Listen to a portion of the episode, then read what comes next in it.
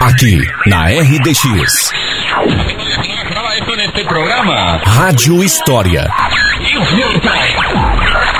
Conhecer o passado. Para entender o presente.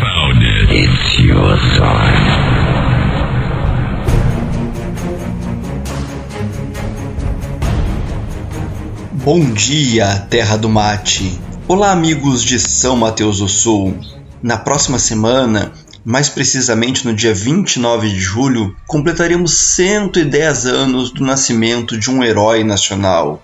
Mas não é qualquer herói, é um herói que passou a infância na nossa querida São Mateus do Sul. Você sabe quem é ele?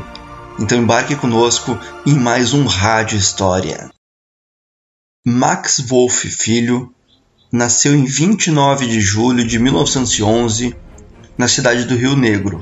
Seu pai trabalhava numa empresa de vapores, mas o grande polo de navegação da época era uma pequena cidade nas margens do Rio Iguaçu chamada São Mateus. Foi assim que, quando a empresa de seu pai se transferiu para nossa cidade, o garoto Max e sua família vieram juntos. Com 11 anos, o pequeno guerreiro já alternava os períodos na escola com trabalhos na fábrica de moagem de café e no escritório de navegação, atividades nas quais acompanhava o pai. Por ser incrivelmente inquieto, em todas as horas vagas, Max corria para o porto e trabalhava junto com os marinheiros carregando os vapores de erva mate. Só que o grande sonho de Max Wolff Filho era a vida militar. Ele amava escutar as histórias do avô, que havia lutado no cerco da Lapa. Seu pai também havia sido alferes em Rio Negro e se tornou subdelegado em São Mateus. Foi por causa desse sonho que Max foi para Curitiba e ingressou no exército. Na década de 30, atuou na Polícia Militar do Rio de Janeiro. E quando o Brasil resolveu enviar soldados para a Segunda Guerra Mundial, Max Wolff Filho se apresentou como voluntário.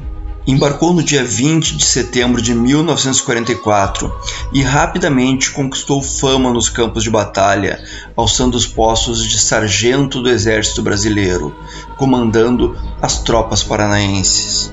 Todos se impressionavam com sua bravura, assumindo as missões mais perigosas. Alguns diziam que essa bravura era uma maneira de responder a uma paixão mal resolvida.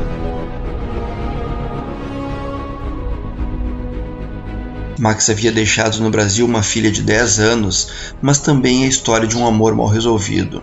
Ele era apaixonado por sua esposa, mas ela havia lhe abandonado, e muitos de seus colegas associavam sua bravura a uma atitude suicida por ter perdido o amor de sua vida. Falando sobre isso, Max teria dito a um companheiro de batalhas: Vim à guerra à procura da morte. Depois que me vi abandonado pela mulher que amava, a vida perdeu todo o interesse para mim. Mas seja por desprezo à vida ou por bravura, o fato é que a tropa de Max ficou conhecida como aquela que enfrentava todos os perigos. Na metade de dezembro de 1944, uma tropa aliada foi surpreendida pelos alemães. Dezenas de soldados ficaram feridos e as forças médicas não conseguiam resgatá-los devido ao fogo nazista intenso. Max Wolff convenceu seus homens a enfrentarem o nevoeiro e os tiros dos inimigos, e só descansou quando resgatou o último ferido.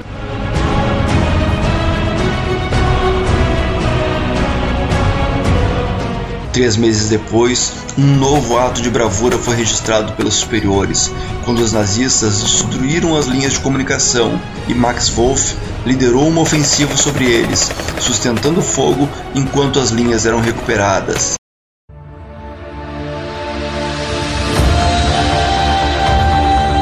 Foram tantos os atos de bravura de Max Wolff Filho que o exército americano lhe concedeu a medalha Bronze Star, um alto reconhecimento pela sua coragem. Em fevereiro de 1945, Max Wolff participaria da tomada de Monte Castelo, o maior feito do exército brasileiro na guerra. No dia 12 de abril de 1945, Max Wolff Filho concedia uma entrevista ao correspondente de um jornal na guerra. Ele falou sobre a saudade da filha Hilda que havia ficado no Brasil. Na foto captada pelo jornal, é possível ver Max à frente da sua tropa. O que ninguém sabia é que uma hora depois o herói brasileiro estaria morto.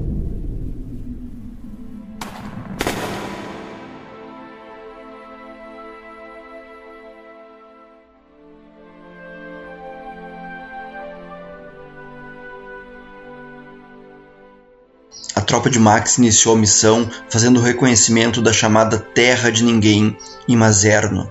Ao tentar cruzar uma cerca de espinhos preparada pelos alemães, Max foi avistado pelo exército nazista e uma rajada de metralhadora rasgou seu peito.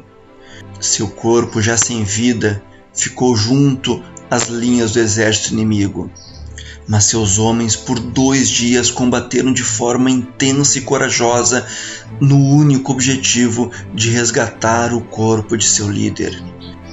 E conseguiram. Max foi enterrado na Itália, num cemitério reservado aos heróis de guerra. Poucos meses depois, a guerra acabaria e Max passaria a ser tratado como herói nacional.